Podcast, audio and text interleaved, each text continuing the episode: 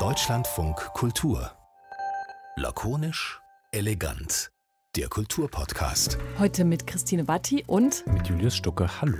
Hallo Julius. Wir sprechen heute über Solidarität und Solidaritätsbekundungen mhm. in dieser Welt. In der Vorbereitung haben wir darüber schon gesprochen, auch privaterweise, nicht nur gleich mit dem großen Blick auf alles, sondern auch auf das, was wir so in den letzten Wochen in Deutschland, muss man ja sagen, vor allem wahrgenommen haben. Ja.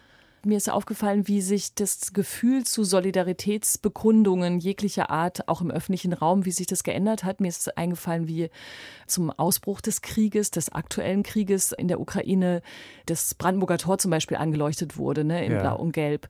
Und ähm, das ging, glaube ich, zwei Tage lang und dann verschwand es wieder. Und dann dachte ich noch am Anfang, das ist eigentlich ganz schön, weil ich vermutet habe, das hilft auch, weil man so einen Ort hat. Also es hilft nicht den Menschen in der Ukraine, aber es hilft zumindest diese Solidarität oder die Anteilnahme mit so einem Ort zu verbinden und zu wissen, wo man hingehen kann, solange es noch keine großen Demonstrationen gibt und so weiter. Irgendwann verschwand es und es hatte natürlich noch dieses, diesen Blick von oben. Ne? Viele Gebäude mhm. in Europa wurden so angestrahlt. Und wenn ich das jetzt erzähle, kommt mir das jetzt schon total lächerlich vor, weil mhm. es so, weil es einfach nur so ein Versuch war, mit irgendwas umzugehen als nicht betroffene Person und so ein Bild zu haben oder so einen Ort sich zu erfinden, an den man gehen könnte. Aber danach folgten ja noch viele, viele andere Dinge. Ja, also ob es lächerlich ist, will ich natürlich gar nicht irgendwie. Ähm, ja, lächerlich in seiner Kraft oder so. Wollen. Also ja, vielleicht lächerlich, kraftlos. ja, genau. Ja. Ich finde es aber trotzdem einen wichtigen Punkt. Also, zu, also es gibt so ein, bei mir ist nicht das Brandenburger Tor, sondern so ein anderes Berliner Gebäude, was ganz groß auch in in den oberen Etagen einfach mehrere Etagen ähm, blau hat und mehrere Etagen gelb hat, von innen erleuchtet.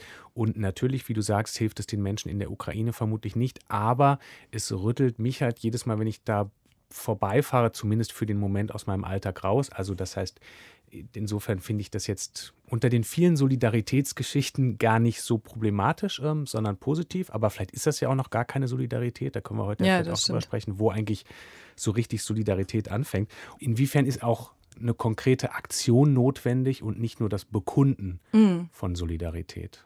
Dann gibt es, es gibt inzwischen eine Wikipedia-Seite von all den Konzerten, die für die Ukraine stattgefunden haben. Apropos Konzerte, da gab es auch noch einen Aufreger in der letzten Woche, als äh, ein vom Bundespräsidenten initiiertes ähm, klassisches Konzert mit russischen und ukrainischen MusikerInnen sehr, sehr kritisiert wurde vom ukrainischen Botschafter Melnik, der ähm, getwittert hat, das ist ein Schlag ins Gesicht mhm. äh, von ukrainischen Menschen, weil die eben gerade keine Lust haben, sich große russische Musiker auf der mhm. Bühne zu betrachten und so weiter. Und da auch die Frage war, kann man eigentlich in einer Kriegssituation ein Solidaritätskonzert abhalten oder ist vielleicht mindestens der Zeitpunkt unglücklich? So, also mhm. auf vielen Ebenen ist diese Solidaritätsfrage zu stellen. Und um den Inhalt geht es da ja auch. Ja, Aber super, das, das, das fragen wir alles. Und ähm, fragen wir wie immer nicht nur uns alleine. Wir können ja immer nur beobachten und aufzählen. Zu Gast ist äh, Tanja Maljatschuk. Sie ist Journalistin, Autorin, Bachmann-Preisgewinnerin, in der Westukraine geboren und lebt in Wien. Hallo Tanja, wir haben uns vorhin geeinigt, dass wir uns duzen können. Schön, dass du heute dabei bist. Hallo. Und wir haben noch, noch einen weiteren Blick darauf mit Theresa Kolomar-Beck. Ähm, sie ist Soziologin. Sie beschäftigt sich viel mit Gewalt und Konflikten, hat ähm, zu Kriegs- und Nachkriegsgesellschaften geforscht. Hallo, Theresa. Hallo. Tanja, an dich die Frage. Wir haben jetzt gerade im Prinzip äh, angefangen bei diesen ganzen ganzen Gebäuden, also diesen wirklich kleinen Symbolen. Das ist vermutlich ähm, bei dir in Wien äh, genauso. Du kommst vermutlich auch an solchen Gebäuden vorbei. Jetzt ist es für dich aber was ganz anderes als, als für uns. Wie erlebst du diese Symbole in der Stadt, in der du lebst? Ich war jetzt die letzten zwei Wochen war ich auch in Deutschland unterwegs. Äh, jetzt bin ich in Wien und ich sehe das, ich verstehe, worüber Sie sprechen. Ich sehe das auch überall.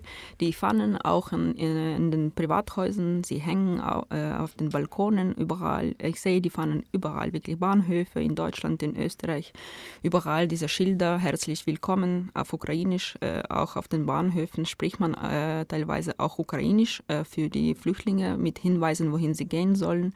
Es gab gab es schon so viele Konzerte, auch in Österreich, wo neulich äh, auf dem Heldenplatz äh, 100.000 Menschen waren. Ich muss sagen, emotionell für mich ist es so doppelt, äh, also zweideutig. Äh, auf einer Seite natürlich freue ich mich sehr, dass diese Solidarität jetzt stattfindet, in der Form, die, äh, die man äh, früher ähm, nie sich vorstellen konnte. Auf der anderen Seite verstehe ich auch die Ukrainer jetzt, die unter den Bomben sitzen und in den Kellern, die sterben jetzt, die kämpfen, die, die verabschieden sich mit ihren Männern und die Männer gehen in den Krieg. Also für die sind all diese, ähm, diese Nachrichten natürlich und diese schönen Bilder mit den Deutschen oder, oder Österreichern, die sich einwickeln in die ukrainischen Fahnen und das ist für sie wenig natürlich. Ich kann das auch nachvollziehen. Sie sagen, das ist zu wenig. Ja, wir brauchen Waffe, das sagen mhm. sie. Und ich selbst kann auch diese, äh, ich bin auch in Social Media und kann aber diese, diese Bilder äh, auch nicht mehr posten, nicht posten. Ich darf das nicht. Irgendwie, ich kann denn, das tröstet diese Menschen in der Ukraine nicht. Wenn ich jetzt so schöne Fotos, zum Beispiel vom Heldenplatz jetzt vor, vor, vor ein paar Tagen schicke, wo, wo der ganze Platz war voll mit Menschen und, und das war wirklich schön, ja. Aber für die Ukraine das bedeutet wenig. Und äh, auf der anderen Seite muss ich schon sagen, lächerlich ist das nicht, weil ich glaube, diese Solidarität ist wichtig natürlich um, äh, für die Ukrainer selbst, um zu zeigen, wir sind mit ihnen. Ja, wir wollen diesen Krieg auch nicht. Wir sind dagegen. Wir helfen, wie wir nur können.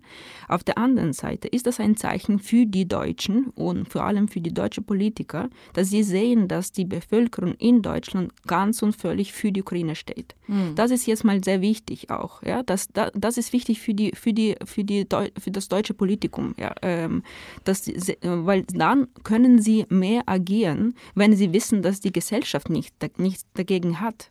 Es wäre viel schlimmer, wenn die Gesellschaft vollkommen pro-russisch wäre jetzt. Und dann, äh, wie, kann, wie können die Politiker überhaupt helfen, wenn sie wissen, dass, dass die Gesellschaft dagegen ist? Verstehen Sie, was ich meine? Mhm. Ja, total. Ich, habe auch, ich wollte nur sagen, genau das, das lächerliche Wort ist mir äh, im Nachhinein, kommt mir auch schon falsch vor. Ich glaube, ich meinte damit tatsächlich sowas wie, also was Julius ja dann gesagt hat, wie so kraftlos. Oder man guckt dann sowas an und denkt, okay, das hat man vielleicht bei anderen Ereignissen in der Welt gehofft, man macht zwei Wochen so eine Art von Solidarität, dann geht es schon wieder und dann stellt man fest, man hat noch geglaubt, das wäre ein starkes Zeichen und das starke Zeichen hat natürlich nicht gereicht, vielleicht ist es nur so eine sich ja. Bewusstmachung. Ähm, Theresa? Jetzt wurde ja so ein bisschen schon diese ja eigentlich die Ambivalenz dieses ganzen Geschehens ausgepackt. dass für die, die Solidarität bekunden, fühlt es sich wichtig an, aber irgendwie auch so ein bisschen, ja, auch nicht genug oder kraftlos. Und denen, die im Krieg leben müssen, denen geht es irgendwie genauso. Das ist jetzt nicht trivial, aber es äh, rettet jetzt auch nicht unmittelbar Leben. Aber da ist es, glaube ich, äh, gut, wenn man jetzt, und das kann dann Wissenschaft vielleicht machen, mit so ein bisschen kühleren Blick nochmal in die Geschichte gucken und da würde ich sagen, da kann man eigentlich Hoffnung schöpfen, weil es ja eine lange Geschichte transnationaler Solidarität gibt, auch in genau solchen Konfliktkonstellationen, wie wir sie jetzt beobachten. Also vieles, was jetzt passiert, hat ja so ein bisschen erinnert, zumindest mich, die ich auch im Osten aufgewachsen bin, an so kalte Kriegskonstellationen. Ähm, und äh, das ist in vielerlei Hinsicht ziemlich ernüchternd, aber was daran gut ist, ist, dass man sich auch nochmal erinnern kann, wie hat eigentlich Solidarität oder auch Protest in der Zeit des Kalten Krieges äh, funktioniert. Und da gibt es eigentlich viele Beispiele, die hoffnungsfroh stimmen können. Also das ist, das ist nämlich nicht wohlfeil, wenn in Staaten, die von dem Kriegsgeschehen entfernt sind, Menschen aufstehen und zeigen, wir haben dazu eine Meinung, wir sind mit Dingen nicht einverstanden. Das übt auf die Politik, die eben auch ein kommunikatives Geschäft ist und ein diskursives Geschäft, durchaus Druck auf. Und die Frustration besteht darin, dass das nicht jetzt in diesem Moment Menschen davor schützt, im Bombenhagel zu sterben. Aber es verändert sozusagen langfristig die Spielräume, die Kriegsparteien in so einer Konfliktsituation haben. Ja, dann sind wir wahrscheinlich auch äh, schon wirklich so ein bisschen zu streng gewesen mit dem Betrachten dieser Solidarität, weil ich beides, was ihr gesagt habt, total nachvollziehen kann und das auch wieder zurücknehme mit dieser Kraftlosigkeit. Aber tatsächlich gibt es ja vielleicht schon auch einen Unterschied in der Art und Weise der Solidaritätsbekundung. So ein, ich bin jetzt einfach solidarisch. Ich wusste zwar neulich noch gar nicht genau, was in der Ukraine überhaupt passiert. Gab es ja auch mal wieder den Vorwurf, ne, dass der Krieg eben schon seit 2014 da ist und jetzt immer das alles so neu entdeckt wird, gerade von vielen Menschen hat diese Art von Solidarität dann einen anderen Wert, wenn sie entsteht erst im Extremfall und nicht, also quasi überhaupt auf einer Grundlage schon da ist, wo sich Menschen schon mit äh, den Schicksalen, die außerhalb ihrer eigenen Grenzen längerfristig beschäftigt haben? Oder ist das so zu moralisch da drauf geguckt? Ich weiß nicht, Tanja, wie es dir geht. Also kannst du alle Solidarität annehmen, auch wenn du politische Vorläufe oder auch persönliche äh, Hintergründe von Leuten auch kennst, bei denen du weißt, bis neulich war das eigentlich überhaupt gar nicht das große Thema. Macht das ein, hat das einen Einfluss auf den Wert der Solidarität? Ja, es ist eine schwierige äh, Frage und ein schwieriges Thema. Ja, wir können darüber sprechen, warum 2014 diese Solidarität nicht stattgefunden hat, als der Krieg begonnen hat, erst in dieser Form, äh, in einer hybriden Form. Und aber auf der anderen Seite glaube ich, dass in diesem Moment ist das kontraproduktiv, darüber zu sprechen und, äh, und diese Kritik auszuüben an uns selber oder an die Westler selbst. Weil in dem Moment ist es wichtig zu helfen. Wer helfen kann, der helfen soll soll. Und, äh, und wenn diese Menschen jetzt noch daran denken, ach, wir, wir, sind nicht gut genug oder wir waren nicht gut genug, warum haben wir das früher nicht gesehen, das alles schwächt uns einfach. Und äh, in dem Moment ist es wichtig, wirklich äh, auf allen Ebenen etwas zu tun. Ansonsten verlieren wir Zeit, ansonsten verlieren wir die Möglichkeit, jetzt in dem Moment zu handeln. Und äh, jeder Tag des Krieges bedeutet viele, viele, äh, viele, viele Leben. Ja. Das glaube ich, ja. Dass man, natürlich muss man dann schon Gedanken machen irgendwann. Wieso? Was haben die Deutschen dann übersehen oder die Österreicher oder die Westler ja ins, insgesamt? Warum haben sie anders damals nicht agiert? Jetzt in dem Moment wichtiger wäre, über die Möglichkeiten zu sprechen, wie man hilft, über die Wege, wie man helfen kann auf allen Ebenen.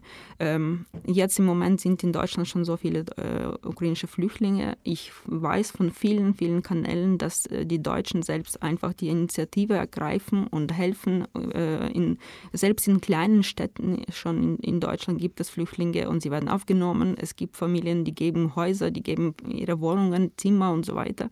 Ich sehe das wirklich als ein großes Zeichen dafür, dass, dass äh, die mit wirklicher physischer Hilfe, ja, diesen Menschen, die jetzt auf Flucht sind. Und natürlich möchte, habe ich auch Wut. Natürlich bin ich auch sehr, sehr oft zornig, auch auf, die, auf den Westen, weil ich, äh, weil, weil das ist auch die Folge des Nichtstuns, äh, was wir jetzt in der Ukraine haben. Viele haben Fälle gemacht, viele ob es jetzt produktiv ist, darüber zu denken und sich als Schuld jetzt, also diese Schuldgefühle haben wir sowieso alle, weil wir eben nicht kämpfen, weil wir nicht bereit sind zu sterben im Vergleich zu vielen in der Ukraine. Und allein dieses Schuldgefühl ist, ist so äh, unerträglich, auch für mich, ja, dass ich jetzt hier in diesem, in diesem schönen Studio sitze und mit ihnen spreche und nicht in, in den Krieg fahre, weil ich einfach ängstlich bin. Ja. Es gibt aber schon viele Fragen, die man mm, besprechen kann, zum Beispiel, wie genau diese Solidarität jetzt aussieht, jetzt auch.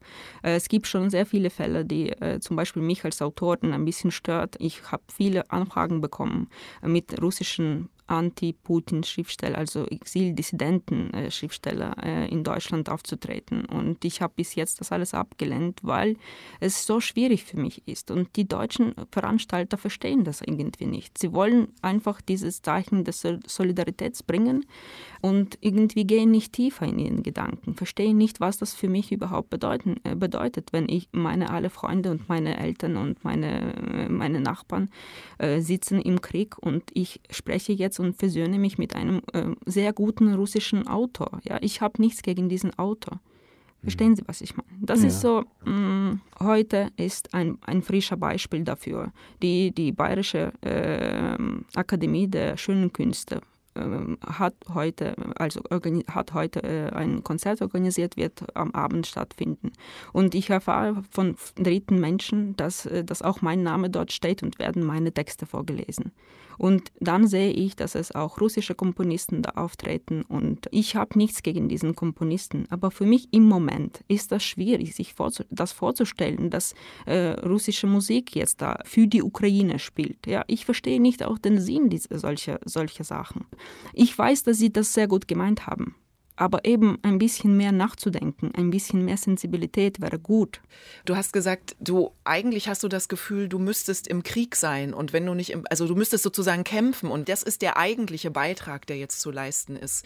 Und das ist natürlich absolut nachvollziehbar, diese Empfindung. Aber also als Soziologin kann ich einfach ganz aus mit 100 Prozent Überzeugung sagen, dass genau ein Merkmal der Kriege in der Gegenwart ist, weil wir diesen Menschenrechtsdiskurs haben, dass sie immer auch ein kommunikatives Geschehen sind.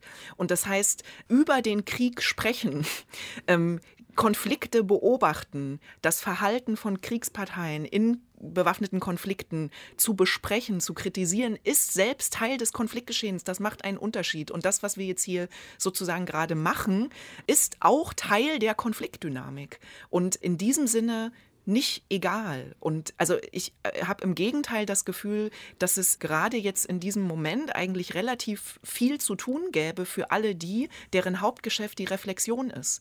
Denn wenn, also insbesondere wenn hm, Gesellschaften, die sich selbst als demokratisch oder offen verstehen, Kriege führen und Gewalt einsetzen, was ja eigentlich, sagen sie setzen, sie setzen Gewalt ein, ob sie, obwohl sie sich selbst eigentlich als Gewalt kritisch verstehen. Also eigentlich ist ja Gewalt immer das, was zu vermeiden ist. Und wenn offene Gesellschaften dies tun, dann müssen sie das in kritischer Begleitung tun. Also sozusagen die die Kritik dieses Vorgehens, die muss mitgeführt werden. Das reicht nicht, wenn die hinterher kommt. Und, und das ist jetzt aber sozusagen ein Argument auf der Diskursebene. Also es ist natürlich völlig zutreffend, dass jemand, der jetzt gerade überlegt, wie kann ich hier in meiner Wohnung ein Zimmer freiräumen, ähm, damit hier eine Familie unterkommt, wenn die Person sich jetzt eine Stunde in die Ecke setzt und mal drüber nachgrübelt, wie das jetzt so ist mit der Solidarität und was jetzt Sinn macht oder nicht, das macht natürlich keinen Sinn. Aber es gibt einfach in diesen Gesellschaften, in denen wir leben, Leute, deren Job ist das Nachdenken. Und ich finde, die sollten es halt auch tun. Und da gäbe es aus meiner Sicht relativ viele Punkte, an denen so eine kritische Reflexion ansetzen könnte und sollte. Und wenn ich jetzt Kritik sage ähm, als Wissenschaftlerin, dann meine ich damit nicht ein Werturteil. Also da geht es jetzt nicht darum zu sagen, das ist gut oder das ist schlecht, sondern in der Wissenschaft ist ja Kritik immer der Mechanismus, der dafür sorgen soll, dass Dinge besser werden. Also besser nicht im normativen Sinne, sondern irgendwie in einem funktionalen Sinne. Sinne angemessener und so weiter. Und insofern finde ich die Frage zum Beispiel, welche Formen des Engagements nützen eigentlich wie und wem, das sind wichtige Fragen, die gestellt werden sollten. Also zum Beispiel eine, ein Aspekt, der mich persönlich sehr unruhig macht, ist, dass wir jetzt eigentlich in diesen Solidaritätsbekundungen, in diesen Solidaritätsbewegungen eigentlich so eine plötzlich eine Konjunktur des Nationalen erleben. Also plötzlich sind es halt dann, also es ist wieder ganz viel von den Deutschen die Rede und Deutschland das sich jetzt irgendwie positionieren soll ähm, in diesem Konflikt. Und aus der, sagen, aus der soziologischen Forschung zu Nationalstaatlichkeit und Nationalismus weiß man einfach, dass Nationalismus eben nicht nur so eine böse Ideologie ist, sondern verbunden ist mit diesen ähm, ja eher trivialen For Erscheinungsformen des Nationalen.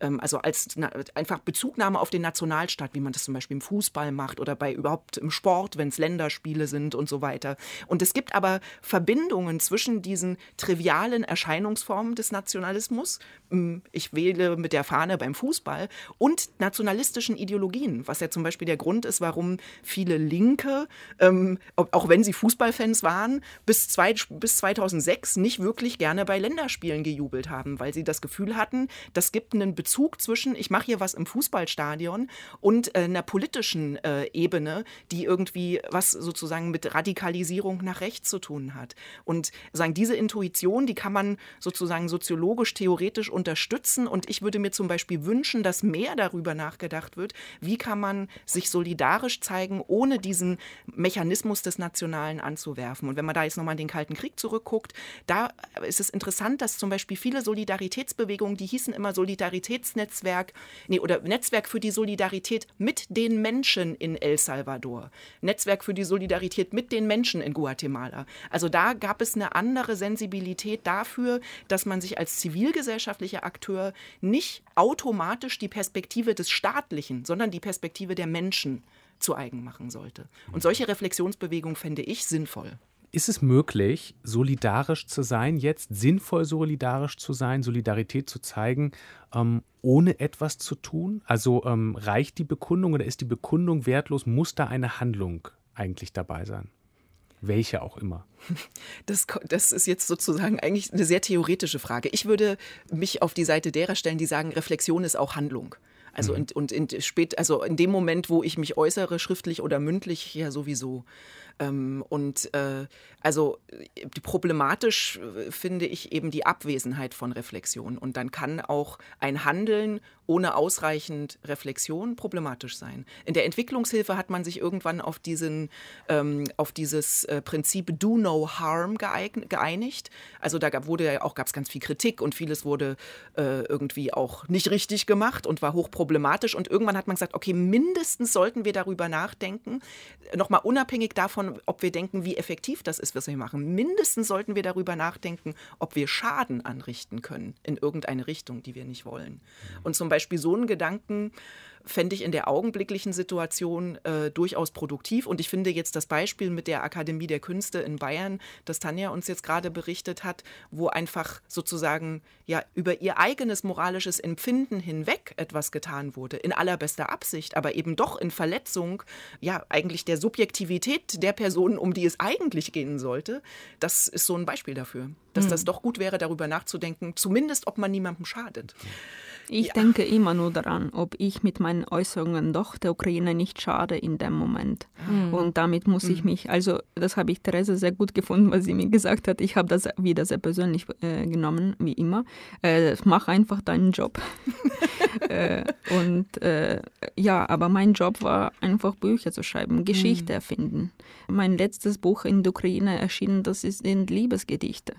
Und jetzt in dem Moment muss ich ständig über den Krieg sprechen. Und sehr mhm. oft am Anfang vor allem war das so, dass ich äh, als Experten oder fast Militärexperten da äh, befragt wurde und äh, mit der Hoffnung, ich kann etwas sagen. Und ich konnte nur weinen. Ähm, meine Auftritte waren erbärmlich. Äh, am zweiten Tag des, Krieg, äh, des, Krieges zum Beispiel auf der, äh, auf der ORF, da war ich bei ZIP 2 und am Abend in den Nachrichten und ich konnte nur weinen. Und sie haben mich gefragt, gefragt, ob es irgendwelche sichere Orte in der Ukraine gibt. Und ich sage, nein, es gibt keine sicheren Orte in der Ukraine. Und ob sie da äh, Verwandten haben, natürlich habe ich. Ja, die ganze Ukraine sind jetzt meine Verwandten. Und da fragte ich mich immer, wie, wie weit, inwiefern kann ich als Sprecherin überhaupt helfen? Und eben dann kommen die Gedanken, die Worte sind so hilflos in dem Moment. So unglaublich äh, ratlos bin ich mit diesen Worten. Die haben nicht geholfen, damals um den Krieg zu stoppen oder dass das Krieg nicht äh, überhaupt passiert. Und jetzt, was, was sind die, äh, was ist, wie wertvoll sind jetzt diese Worte? Ja, auch das, was ich heute spreche, was kann das? Ja? Wer glaubt noch an diese Worte? Worte. Es ist immer nur, ich, ich, sehe auch so viele Manipulationen mit den Worten jetzt im Moment. Das ist auch so Worte, also Krieg auch in der Kommunikation natürlich, das wir sehen. Krieg ist schon da, überall, nicht nur in der Ukraine, sondern in, in ganzen Medien rundherum um diese Sache, in, im Westen, äh, wirtschaftlicher Krieg. Kommunikationskrieg. Und wir sind alle, die, die, die mit, also die Soldaten in, dies, in diesem Krieg, wollen wir das oder nicht.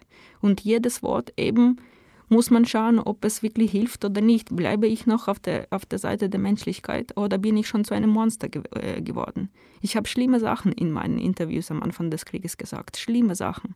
Äh, so, also das, danach dachte ich mir, ich bin wirklich zu einem Monster geworden. Dann kommen natürlich Gedanken, es wäre besser, doch in die Ukraine zu fahren, doch irgendwie da vor Ort Menschen helfen oder, oder sogar die Waffe in die Hand nehmen. Ich kenne schon viele, die das gemacht haben. Meine, meine Kollegen, Autoren, die sind im Krieg. Sie haben nie eine Waffe vorher äh, vor Augen gesehen. Also wo die Wörter äh, nicht mehr erzählen, das ist in der Ukraine. Ja. Also das ist jetzt wahrscheinlich auch aus der zuhörenden Perspektive, weil kann ich mir gar nicht vorstellen, was in der Situation, in der du bist, gerade mehr hilft als die Worte. Und ich kann das, also auch selbst das beschreiben, dass du dich zwischendurch gefragt hast, ob du zu einem Monster wirst, weil du Dinge gesagt hast, die du vielleicht nicht sagen wolltest. Also ich würde da auch eher, also Theresa folgen, dass das auch Teil dieser ganzen Kriegssituation ist und auch das, was du sprichst und so weiter. Natürlich auch, ich weiß nicht, was hilft, das ist immer so, so schwierig, weil man dann sofort ein Ergebnis davon erwarten würde. Aber natürlich sind es, glaube ich, die Stimmen, die die man auch hören muss, also in allen Konflikten der Welt, also nicht nur in der Ukraine eigentlich, weil das würde ich denken, ohne dass es hoffentlich zu pathetisch klingt, dass es schon hilft. Und ich finde das viel stärker, wenn, wenn jemand spricht wie Tanja in diesem Moment, als eben das, was ich so ein bisschen abgetan habe, als diese Solidaritäts, zeigt doch mal Frieden auf der Bühne, äh, Bestrebungen, die es dann gibt. Also das finde ich tatsächlich auch ich persönlich wirklich problematisch. Also weil ich sehr Tanja verstehen kann, wie sie das berichtet. Und jetzt haben wir natürlich total exemplarisch diesen Konflikt, diesen Krieg, aber das gibt, kann man auch, glaube ich, auf andere Situationen umlegen, wen, umdrehen, wen man gerne immer zusammen auf Bühnen haben will, damit die sich mal alle austauschen. Und rührt es nicht vielleicht auch daher, Frage an dich, Theresa, dass man doch mehr in seiner Solidarität gerne schnell sehen will, dass es vielleicht gar nicht so schlimm ist, statt zu hören, wie schlimm es ist, weil es auch gar nicht so leicht ist, das auszuhalten, weil man dann in ein ganz anderes Handeln und eine andere Solidarität gebracht wird? Meine Befürchtung ist so ein bisschen, dass es doch relativ viele sozusagen Erscheinungsformen der Solidarität im Augenblick zu beobachten sind, vor allen Dingen öffentlich zu beobachten sind, deren Funktion auch ganz stark in so einer irgendwie moralischen Entlastung derer besteht, die da Solidarität be bekunden wollen. Und das ist ein ganz legitimes Interesse, aber wenn man sich mit der Realität von bewaffneten Konflikten beschäftigt, dann ist das Erste, was man sieht, ist, dass das moralisch messy ist. Also das ist, und ich finde, das hat Tanja jetzt auch gerade so ganz, das hast du so wunderbar beschrieben, das ist alles andere als leicht, in einer konkreten Konfliktsituation eine, eine Position zu beziehen, die sich moralisch richtig anfühlt. Mhm. Weil es sozusagen äh, verschiedene Moralitäten zu beachten gibt. Also vielleicht bin ich pazifistisch, aber trotzdem sehe ich, dass da jetzt sozusagen äh, Gewalt passiert und äh, Menschenrechtsverletzungen und Zerstörung von Städten und Kulturgut, die ich ganz schrecklich finde. Was mache ich dann? Und das ist, das sind ja keine einfachen Fragen, wenn man sie sich am Schreibtisch stellt. Also äh, mein Eindruck ist, dass das äh, gewisse Appeal, ähm, dann zu sagen, ich gehe jetzt in den Kampf und kämpfe einfach, dass das eigentlich darin besteht, dass das die Moralität wieder sozusagen zumindest erstmal in der Imagination einfacher macht. Weil dann sagt man, okay, dann gehe ich da hin und dann bekämpfe ich den Feind. Und wer der Feind ist, das sehe ich, ich schütze die Zivilisten. Und wer der Feind ist, das sehe ich an den Uniformen. Das ist so ein bisschen wie so eine medizinische Moralität, wo der in so einer Notfallsituation, wo der Arzt einfach sagt, ich rette das Leben. Und ich frage mich jetzt nicht, ob das jetzt hier jemand ist, der massive Menschenrechtsverletzungen zu verantworten hat oder ob das äh, irgendwie ein neuer Heiliger ist, dem ich hier das Leben rette. Meine ärztliche Moralität ist das Leben retten. Und insofern kann ich diesen, das, das, das, das Appeal, den Appeal des Kämpfens schon verstehen.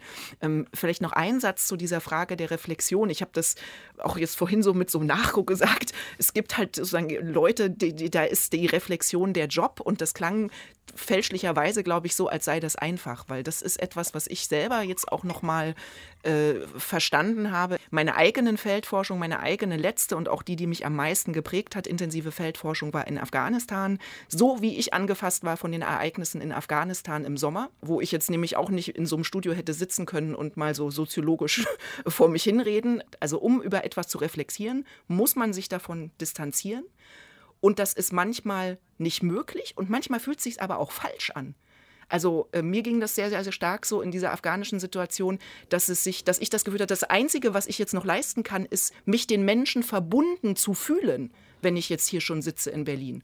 Und wenn ich jetzt aber in die Rolle der soziologischen Beobachterin gehe, in der Situation, dann muss ich diese Verbindung kappen. Und das hat in dem Moment nicht in meine situative Ethik gepasst. Da musste erst mal ein bisschen Zeit vergehen, um wieder in diese reflektierende Sprecherposition irgendwie zu kommen. Und insofern kann ich diese Schwierigkeiten des Reflektierens in der laufenden Situation absolut nachvollziehen. Und ich würde auch sagen, es ist wahrscheinlich nicht immer für jeden zu jedem Zeitpunkt möglich. Ja, das ist vollkommen wahr. Und ich wollte noch sagen, dass meine Weltanschauung ist auch vollkommen zusammengebrochen. Ich war auch so äh, linksliberale und natürlich gegen alle Kriege und so. Jetzt ist die Frage also für mich anders, äh, weil ich frage mich ständig, wo sind die Grenzen dieses Pazifismus? Und wann, wenn wir sehen, dass ein großer Mann vergewaltigt eine Frau und wir, wir sind alle Zuschauer, die, äh, und dann diese Frau versucht sich zu äh, verteidigen. Was machen wir? Helfen wir ihr oder nicht, diese Frau? Oder soll, soll die Frau, äh, weil es ist ja offensichtlich, dass der Mann sie, wenn sie sich nicht aufgibt, einfach tötet. Ich, weil ich auch höre sehr viele solche Aufrufe, dass vielleicht besser wäre, die Ukraine äh, kapituliert zum Beispiel, weil es ist ja offensichtlich, dass die Ukraine gegen Russland nicht gewinnen kann. Und dann frage ich mich, äh, wie würden wir agieren in, dem, in der Situation? Wir sollen einfach immer diese Situation mit, mit dem Vergewaltiger und einer Frau sehen vor Augen und dann uns selbst fragen, wie wir agieren würden, wenn das so wäre. Ja? Ob wir helfen oder nicht. Ob wir dieser Frau sagen, hey, halt die Klappe, lass alles, was er, mach alles, was, äh, was der Mann sagt äh, und will von dir. Aber wichtig ist, dass du überlebst. Und das ist auch die Frage, ob sie danach überlebt. Das ist auch eine große Frage. Und wenn dieser Mann kommt und wenn ich diese Frau bin, was mache ich? Habe ich die, diese Kraft, dann dem Mann zu widerstehen und, und kann ich ihn töten oder nicht? Wo sind diese moralischen Grenzen dann für mich? Mhm. Es ist so, wirklich, Weltanschauung von vielen Menschen ist zusammengebrochen, mhm. nicht von mir selbst. Ja. Ich kenne auch viele Linke, die jetzt auch im Krieg sind in der Ukraine. Und in der Ukraine jetzt ist das Ende unserer Vorstellung davon, was links und rechts war. das Beispiel, was du gerade ähm, gerade gemacht hast, diese ganze Härte, die da drin steckt, das ist eins, was ein Beispiel, was natürlich immer gebracht wurde, ähm, um also Wehrdienstverweigerern ne, zu, zu, sagen, irgendwie, wo, wie, wie, wie fest ist sozusagen dein Pazifismus und deine Gewaltfreiheit, dann, dann kam ja immer dieses Beispiel und das ist einfach eine unglaublich schreckliche Frage. So. Viele Fragen sind jetzt schrecklich und die Antworten noch schrecklicher und die gehen gegen unsere Vorstellungen, gegen alles, was, an was wir glauben, äh, geglaubt haben. Ja. Hm. Ich beneide ähm, solche ähm, rationale Wissenschaftler, also Soziologen und äh, Philosophen, die darüber wirklich kalt, äh, obwohl jetzt Theresa hat auch gesagt, es ist auch nicht, nicht möglich, auch in dem Moment und nicht immer möglich in, in, in den Zeiten des Krieges, so sie, diese Distanz darüber zu, zu, zu sprechen. Äh, für mich gibt es diese Distanz, Distanz überhaupt nicht. Äh, aber ich bin auch überzeugt, dass in dem Moment ist es wichtig, Halten zu, zu, zu, zu zeigen. Also, also auch sich zu positionieren, wo man, wo man genau ist, an welcher Seite. Es gibt nicht schwarz und weiß, das weiß ich. Es, äh, das Leben ist viel komplizierter und die Welt ist viel komplizierter, aber es gibt Zeiten in dieser Welt, in unserem Leben, wo es nur schwarz und weiß ist. Es gibt solche. Jetzt verstehe ich das. Mit meinen 40 Jahren alt verstehe ich, dass solche Zeiten gibt es. Äh, und jetzt genau ist diese Zeit. Dass wir nicht auch mit der Zeit vergessen, wo der Täter und wo der, äh, das Opfer war in diesem Krieg weil das, die, diese, diese Gefahr besteht auch. Also weil wir unter dieser großen Solidaritätsüberschrift hier sprechen und so konkret sprechen und gleichzeitig aber auch, ich zumindest Theresa nochmal fragen wollte, das war auch von Anfang an im Raum, warum man sich wann, wie, mit welcher Gruppe von Menschen solidarisch zeigt oder nicht. Diese ganzen Debatten können wir jetzt nicht nochmal im Detail anschauen, aber ich würde es trotzdem nochmal gerne wenigstens einmal ansprechen, weil natürlich gibt es einfach, glaube ich, so eine Nähe, äh, so eine Priorisierung von Solidaritätsökonomie, die man selber so aufbringt, weil einem irgendwas näher erscheint. Ähm, wie, wie siehst du die Situation im Moment? Weil wenn man über eine, wie man jetzt auch im aktuellen Fall ja sieht, über eine sehr lange Zeit viel Solidarität spürt von der Gesellschaft, ist es ja überraschend. Man, viele dachten eben auch, wie Tanja das auch beschrieben hat, äh, vielleicht ist es auch gleich wieder vorbei und es wird irgendwann so sein. Aber was heißt es eben auch für ganz andere Konflikte oder Gruppen, die Solidarität verdient hätten, die wir aber eben, also wir als jetzt wirklich so richtig plattes Gesellschaftsbild und das ist sehr pauschalisiert, aber ja anscheinend immer unterschiedlich verteilen. Also das wäre zum Beispiel aus meiner Sicht so eine dieser Reflexionsaufgaben, darüber mal nachzudenken, warum das jetzt eigentlich so ist. Und da gibt es ja eigentlich im Augenblick populär eine Antwort. Das liegt halt daran, dass die Menschen in der Ukraine uns in Anführungszeichen irgendwie kulturell und phänotypisch näher sein als die Menschen in den Konfliktgebieten, die vorher die große Rolle, wenn überhaupt, gespielt haben in der öffentlichen Aufmerksamkeit, Syrien, Afghanistan, Mali und so weiter. Aber diese Antwort ist ja auf ganz vielen Ebenen überhaupt nicht befriedigend. Also zum einen ähm, ist die deutsche Gesellschaft oder die Gesellschaft in Deutschland ja phänotypisch und kulturell selbst sehr verschieden. Also schon deshalb stimmt das, also ist das mhm. mit dem Wir irgendwie schräg. Ähm, und äh, dann äh, das ist das ja praktisch, das Argument ist, hat für mich, klingt für mich immer wie eine Entschuldigung, weil man sagt, ja, das ist halt ganz natürlich, dass das so ist, aber Menschen sind ja keine Instinktautomaten, sondern wir treffen ja Entscheidungen. Und aus, also der jetzt aus so einer sozialwissenschaftlichen Sicht würde man immer betonen, dass die Relevanz des Begriffs Solidarität in Abgrenzung zum Beispiel auch zu sowas wie Empathie genau darum besteht, dass es sich auf eine Praxis bezieht und dass es Solidarität ist, die Herstellung von Empfindung, von Verbundenheit. Also das ist sozusagen etwas, das wird gemacht. Da ist nichts Natürliches drin, sondern das ist durch und durch politisch und deswegen ist die Geschichte der Solidarität eben auch voll von Solidarisierung über alle möglichen Grenzen hinweg. Also so eines der ältesten Beispiele die Abolitionismusbewegung, also der Kampf gegen oder für die Abschaffung der Sklaverei die auf der Seite derer, also das war so eine Solidaritätsbeziehung, wo die, die selber nicht versklavt waren, die ersten, das waren britische Quäker. Ähm, und das ist vielleicht, so wie man sich das jetzt vorstellt, maximal verschieden kulturell und phänotypisch und war eine einschneidende Bewegung in der Geschichte. Und von denen gibt es ja noch viel, viel mehr Beispiele. Also was auch immer vielleicht irgendwie die Neuropsychologie da meint, nachweisen zu können, die Geschichte der Solidarität zeigt, dass sich Menschen für Solidarität über Unterschiede hinweg äh, entscheiden können. Und dann ist die Frage, warum ist es jetzt in diesem Fall aber irgendwie anders als im Fall Afghanistan? Und also gibt es mehrere Elemente in der Antwort. Das Allerwichtigste, was aus meiner Sicht überhaupt nicht genug reflektiert wird, ist, dass das ein zwischenstaatlicher Krieg ist. Also es stimmt nicht, dass das jetzt zum ersten Mal wieder Krieg in Europa ist. Das ist natürlich falsch. Aber tatsächlich ist es der erste zwischenstaatliche Krieg. Und das, da springen ganz andere Strukturen an als bei diesen mhm. innerstaatlichen Konflikten in Afghanistan oder in Syrien ähm, oder so. Und dann sind die Regierungen auch ganz anders zum Beispiel herausgefordert. Also das, auch das nationalistische Moment hat viel mit dieser Zwischenstaatlichkeit zu tun. Und also sozusagen solche Überlegungen anzustellen, das schiene mir durchaus sinnvoll es gibt, glaube ich, im, im, im Krieg ja nichts Gutes, aber wenn ich was Gutes hier irgendwie aus diesem Gespräch ziehe, dann ist es auf jeden Fall, dass ich, glaube ich, schon ein bisschen ähm, der, die, an der Solidarität dann doch was Gutes, äh, was Gutes sehe und vielleicht es auch als solidarisch ähm, für mich empfinden kann, euch zuzuhören, Theresa und, ähm, und Tanja, bei den Sachen, die ihr einfach erzählt, ja, und da so ein bisschen da dann drüber nachzudenken. Also meine Forschungsfelder waren ja äh, immer irgendwo, wo nicht ganz so viel Aufmerksamkeit war. Und mir ist, ich habe, bevor ich in Afghanistan geforscht habe, habe ich im südlichen Afrika zweimal geforscht. Und mir ist ein Satz in Erinnerung geblieben von einem afghanischen Gesprächspartner, das war kurz vorm Truppenabzug. Und der sagte zu mir, wir waren immer froh, dass wir nicht einer dieser vergessenen Konflikte in Afrika sind. Und wir, deswegen haben wir jetzt Angst, wenn die internationalen Truppen gehen, dass sich, wenn sich niemand mehr für uns interessiert, dann wird sich hier vieles verändern. Also der hatte sozusagen ganz akute Sensibilität dafür, dass diese internationale Beobachtung einen Unterschied ähm, macht. Und ähm, insofern würde ich dir völlig recht geben, dass praktisch das im Gespräch halten, aber auf eine kluge, reflektierte Weise und nicht auf so eine Vorschlaghammerart und Weise, nachdenklich im Gespräch halten, äh, auch ein Beitrag ist.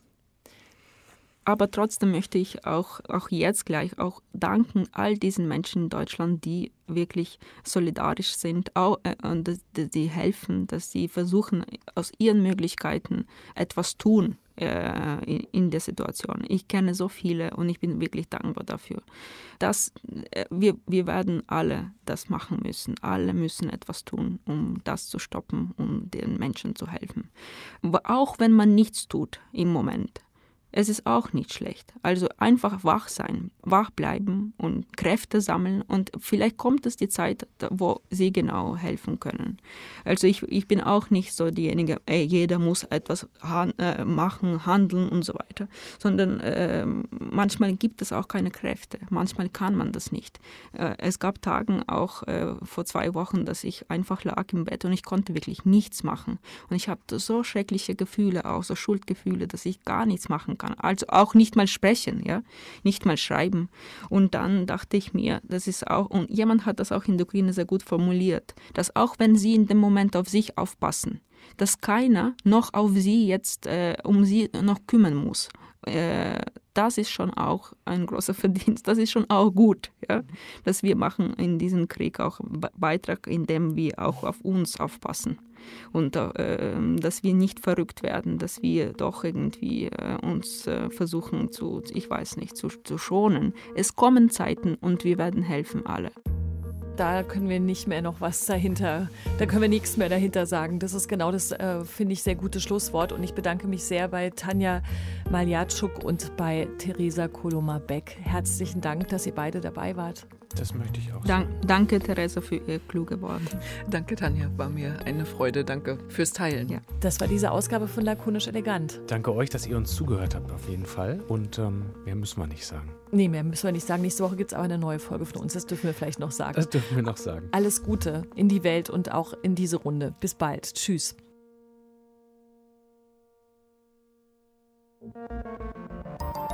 Deutschlandfunk Kultur. Off the Record der Musikpodcast. Wir sind zurück mit Staffel 5 von Off the Record. Ich bin Vero Schreieck, Musikjournalistin und ich spreche unter anderem mit dem Musiker und Autor Rocco Schamoni über den Wert des Außenseitertums. Irgendwie sind die Außenseiter die Saturnringe. Und was wäre der Saturn ohne seine Ringe? Einfach nur eine Kugel. Ich möchte anders sein. Mit der Schriftstellerin und Drehbuchautorin Helene Hegemann diskutiere ich ihr zwiegespaltenes Verhältnis zum Thema Scham. Ich war ganz lange großer Madonna-Fan und wenn man jetzt ihren Instagram-Account anguckt, denkt man auch, boah, Baby, beruhig dich. Von dem passionierten Hochzeits-DJ Tobias Ruland lasse ich mir erklären, worauf es bei Hochzeiten wirklich ankommt. Es geht um die Feier und dass getanzt wird, so lange wie möglich. Die neue Staffel von Off the Record gibt es ab sofort in der DLF Audiothek und überall, wo es Podcasts gibt.